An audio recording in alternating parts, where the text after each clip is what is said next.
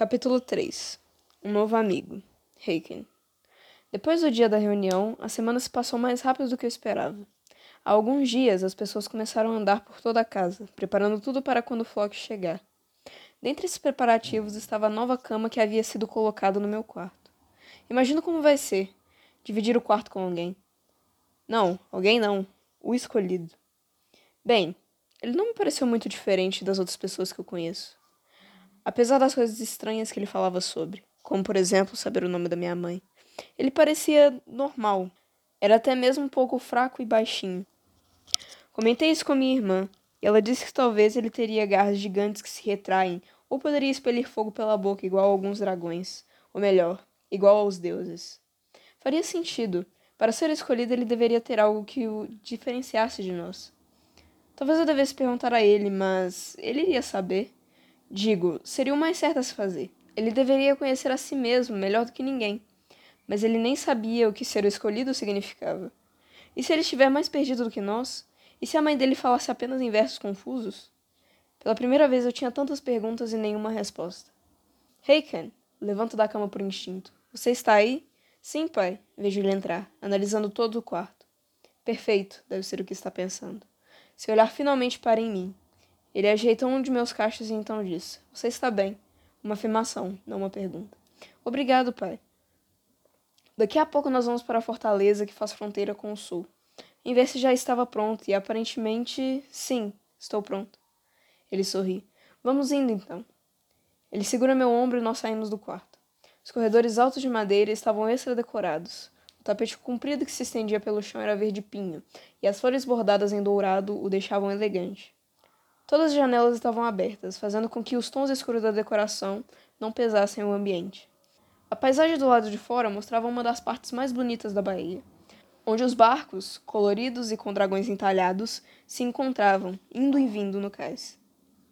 Está pronto para ter um colega de quarto? Saio de meus devaneios e olho para meu pai, para logo depois voltar a olhar para frente. Sim, não havia pensado muito nisso na realidade. Acho que me acostumei com a ideia depois de uma semana. Hum, meu pai dá tapinhas no meu ombro. Não se preocupe. Se algum de vocês dois acabar ficando desconfortável, eu dou um jeitinho. Me pergunto se esse jeitinho envolveria eu sair do quarto o qual eu passei a minha vida inteira. Espero que não, mas não é como se eu tivesse alguma escolha caso meu pai resolvesse fazê-lo. Vou me esforçar para não fazer Flock ficar desconfortável. Não apenas porque eu queria continuar no meu quarto, mas também porque eu quero ser amigo dele.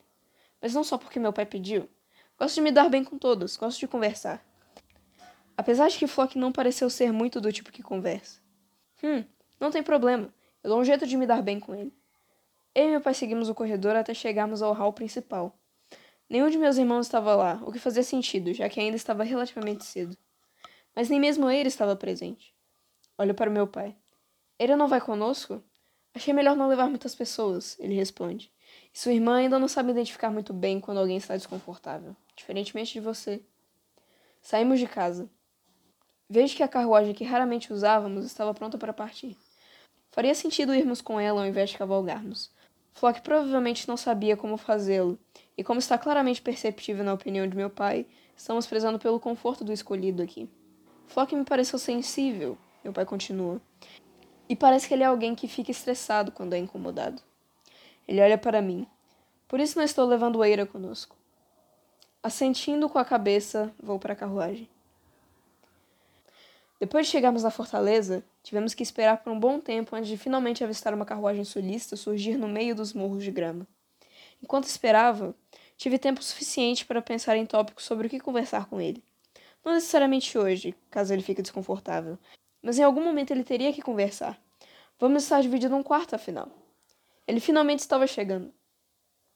Olho para meu pai que estava atento ao pequeno ponto marrom que se aproximava de nós. Talvez estivesse preocupado que algo acontecesse nesse curto caminho. Provavelmente porque o escolhido não estava sendo trazido pelo rei dessa vez, e sim por uma carruagem do líder do sul, Harold. Papai não gostava muito dele. Sempre dizia que não tinha nenhuma perspectiva de futuro, e que por isso a região era uma das menos interessantes ou mesmo desenvolvidas. Harold não gosta de crianças, acho que nem mesmo das suas próprias. Em minha opinião, e que fique só entre nós, filha, ele é o pior líder de todas as regiões papai tinha dito uma vez. E acho que concordo. Não sei se entendo todas as desqualidades que meu pai citou, mas as que entendi fazem sentido, e eu concordo. De qualquer forma, a carruagem não havia entrado em combustão do caminho de onde vinha até a fortaleza. Então, quando ela chega, descemos. O líder do sul não estava lá, claro que não. Mas um de seus guerreiros desce, com a expressão sombria. Atrás dele, Flock sai da carruagem. Olhos inchados, nariz vermelho e uma expressão amarga, quase raivosa, tomava conta de seu rosto. O que houve? Ele estava chorando? Talvez porque tenha sido separado da mãe, certo? Vou até ele, saindo do lado de meu pai. Oi! Digo, percebendo ele não me olhar no rosto. Quanto tempo, né? Sem resposta, nem ao menos uma expressão. O que você fez essa semana que passou? Percebo sua respiração parar. Você ouviu mais histórias da sua mãe ou algo assim?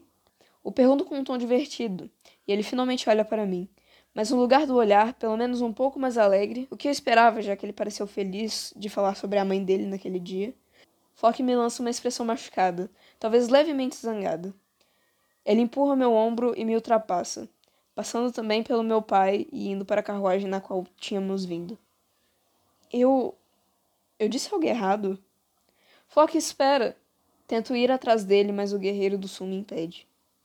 Deixa ele. O homem balança a cabeça. Aconteceu muita coisa com ele ontem.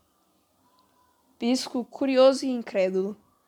O que teria de acontecer do dia para a noite para alguém ficar assim? O que houve? O guarda balança a cabeça. Vamos, me diga. Ele dá um longo suspiro. A mãe dele. Prendo minha respiração. Ela faleceu ontem à noite, ele continua, bem na frente dele.